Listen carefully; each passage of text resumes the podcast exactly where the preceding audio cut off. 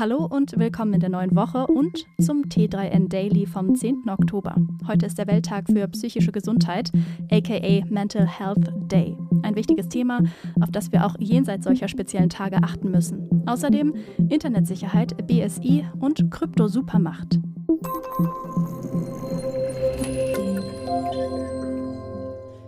Diagnosen in Verbindung mit psychischen Erkrankungen nehmen seit Jahren zu. Sie zählen inzwischen zu den drei häufigsten Gründen für krankheitsbedingte Ausfälle. Laut einer Auswertung der Bundespsychotherapeutenkammer habe sich die Anzahl der Versicherten, die aufgrund einer psychischen Erkrankung arbeitsunfähig waren, in den vergangenen zwei Jahrzehnten fast verdoppelt. Zudem sind psychisch erkrankte Arbeitnehmende mit rund 35 Tagen länger krankgeschrieben als körperlich erkrankte Kolleginnen. Nicht selten gestehen sich viele erkrankte Personen ihre Probleme allerdings nicht ein, weil sie Ausgrenzungen befürchten. Dass das Thema der mentalen Gesundheit sich in den letzten Jahren jedoch zum Positiven entwickelt habe, erklärt Psychologin Madeleine Leitner im T3N-Interview. Sie sagt, mit dem Thema wird immer offener umgegangen, vor allem nachdem die Diagnose Burnout ja immer bekannter wurde und sich auch hochrangige Personen offen zu dem Thema bekannt haben. Burnout heißt ja nicht immer sofort, dass die Ursache in der Person begründet ist, sondern dass die Umstände auch bei einem sonst stabilen Menschen zu einer Erkrankung führen können. Zum Umgang mit der Krankheit im Arbeitsleben empfiehlt Leitner, wenn meine Einschränkung wirklich konkrete Auswirkungen auf meine Arbeitsleistung hat, würde ich dem Arbeitgeber eine Gebrauchsanweisung im übertragenen Sinne geben und sagen, wie er oder sie am meisten von mir hat.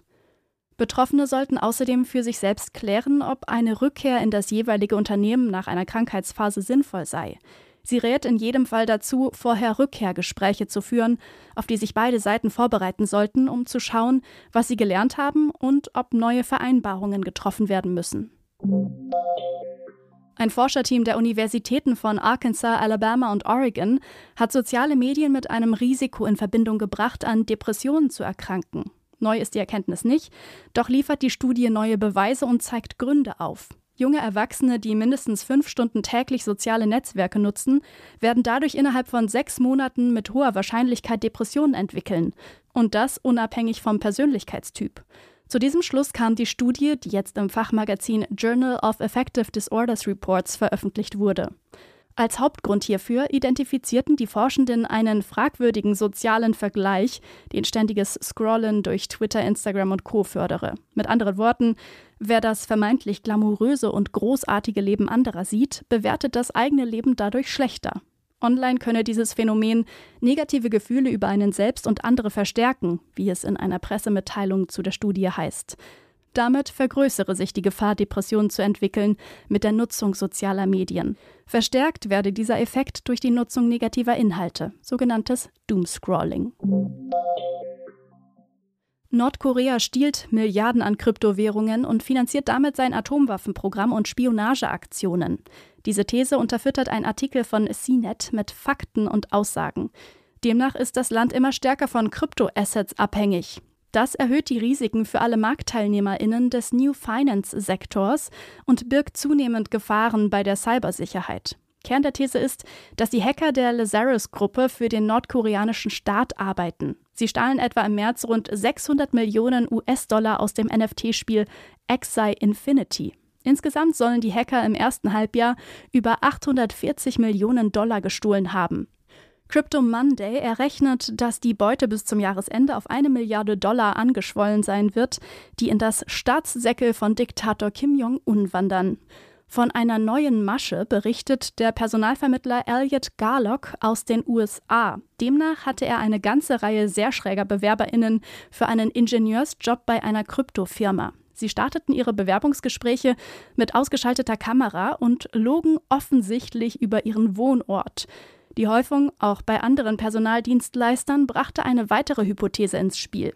Nordkorea versucht über Bewerbungsdokumente in Kryptounternehmen einzubrechen. Die US-Regierung hatte zuvor von verstärkten Aktivitäten der Nordkoreaner gewarnt.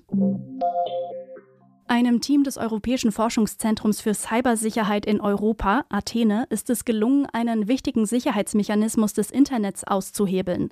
Der soll aber eigentlich verhindern, dass Cyberkriminelle Traffic umleiten. Als der Twitter-Traffic im Frühjahr 2022 kurzzeitig über Russland geleitet wurde, sorgte das weltweit für Aufsehen. Möglich wurde dies durch eine Sicherheitslücke im Border Gateway Protocol BGP. Ob das sogenannte BGP-Hijacking absichtlich oder versehentlich erfolgte, ist nicht klar. Hinter entsprechenden Angriffen stecken meist Prefix-Hijacks, wie Athene, das Forschungszentrum für Cybersicherheit in Europa, erklärt.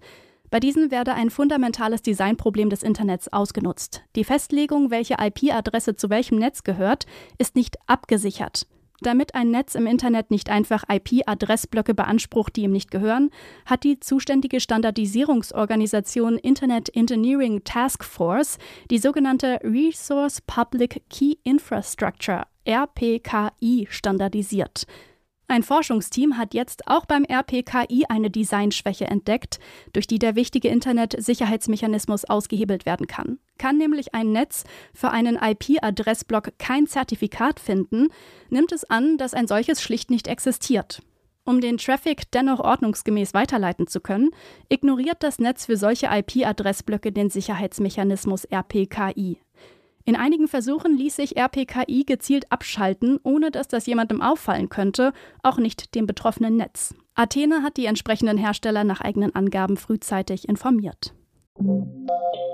Bundesinnenministerin Nancy Faeser will den Präsidenten des Bundesamtes für Sicherheit in der Informationstechnik, BSI, Arne Schönbohm, Medienberichten zufolge abberufen.